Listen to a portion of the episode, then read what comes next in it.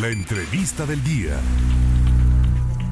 El titular de la Fiscalía General del Estado de Campeche, Renato Sales Heredia, acudió a la Cámara de Diputados para solicitar de manera formal el desafuero del legislador Alejandro Alito Moreno Cárdenas para proceder legalmente en su contra por el presunto delito de enriquecimiento ilícito. Por eso yo le agradezco esta entrevista exclusiva para hablar un poco acerca de este tema a quien es licenciado en Derecho por la Ibero y maestro de Filosofía por la UNAM, su procurador jurídico y de averiguaciones previas centrales de lo que fue la Procuraduría General de, la, de Justicia del Distrito Federal, Procurador General de Justicia de Campeche, su procurador de lo que fue la PGR, Coordinador Nacional Antisecuestros de lo que fue la PGR, Comisionado Nacional de Seguridad, docente en el Departamento Académico de Derecho de la ITAM, colaborador de medios impresos nacionales y quien también en el 2014 fue designado como el primer titular de la Coordinación Nacional Antisecuestros,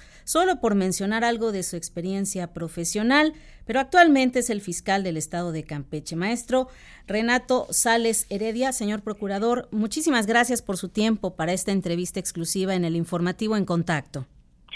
Hola Claudia, qué gusto saludarte a ti y a tu audiencia. Eh, señor Procurador, ¿cuáles son los delitos por los que se le acusa al exgobernador Alejandro Moreno? La carpeta de investigación se integra por tres eh, tipos penales del Foro Común.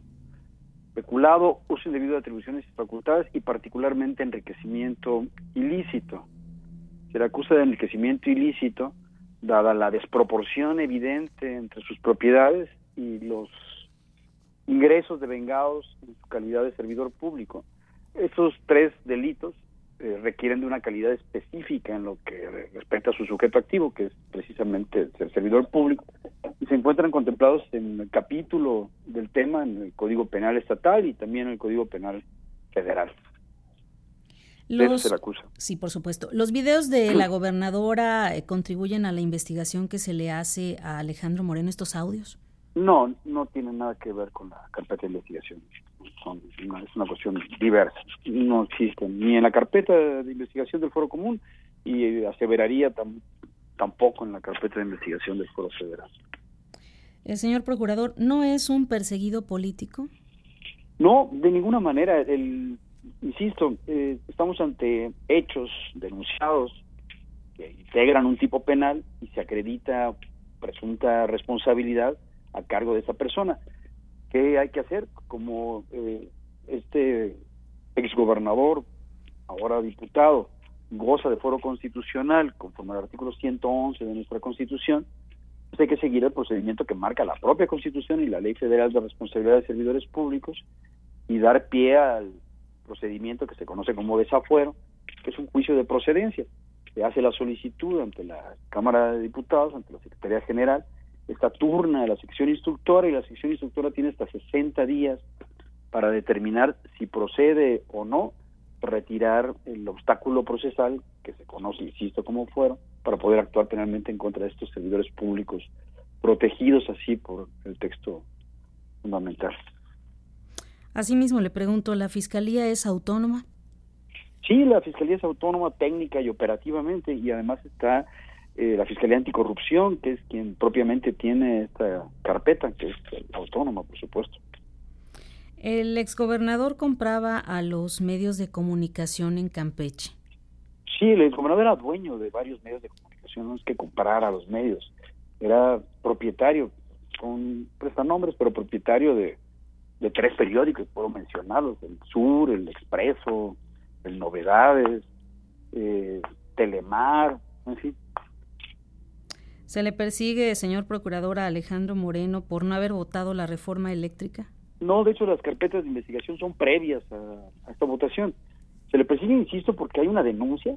El señor tiene una, solamente en Campeche tiene una mansión en un terreno de 10 mil metros cuadrados. En la mansión hay alberca, cancha de pádel, cancha de fútbol, este pista para correr, este tiene sala de cine, tiene boliche, mesas de billar, obras de arte, está construida con mármol de Carrara y esto está evaluado pericialmente, tan solo esa propiedad en 130 millones de pesos. El homenaje de casa, cuadros, esculturas y demás, en cerca de 50 millones de pesos, solamente esa propiedad.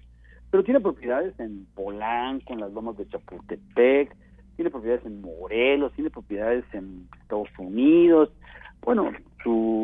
Riqueza es evidente y es desproporcionada a los ingresos de un servidor público. Los servidores públicos pues deben actuar precisamente en, lo que les corresponde. Solamente pueden hacer lo que la ley les permite, no pueden dedicarse a los negocios ni en fin, a lo que vamos es que el, el tipo penal del crecimiento ilícito además implica que quien tiene que demostrar que estas propiedades las adquirió ilícitamente es la persona acusada. El metro cuadrado en donde está esta mansión cuesta entre 2.500 y 5.000 pesos, un lugar de alta plusvalía.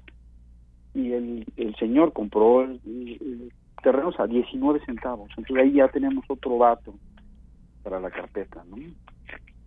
El desafuero de Alejandro Moreno está bien fundamentado entonces, señor procurador. Por supuesto. La carpeta de investigación, insisto, eh, permite aseverar que estamos ante la existencia de un delito y ante un presunto responsable. Para conducir ese presunto responsable ante un juez, necesitamos levantar el obstáculo procesal que se conoce como fuero. ¿Confía en las autoridades pertinentes para que se lleve a cabo este desafuero, señor procurador? Es, la Cámara de Diputados, son, son los señores diputados. Sí, hay confianza en ellos. Sí, sí, por supuesto. Ahorita está, por supuesto, levantando la mano, haciendo declaraciones. ¿Cuál sería uno de los mensajes que usted le daría directamente? ¿A Alejandro Moreno.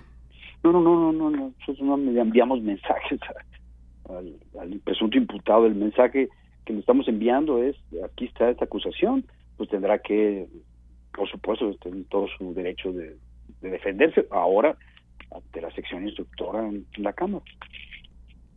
El proceso, eh, o más bien el siguiente paso en el proceso, ¿cuál sería?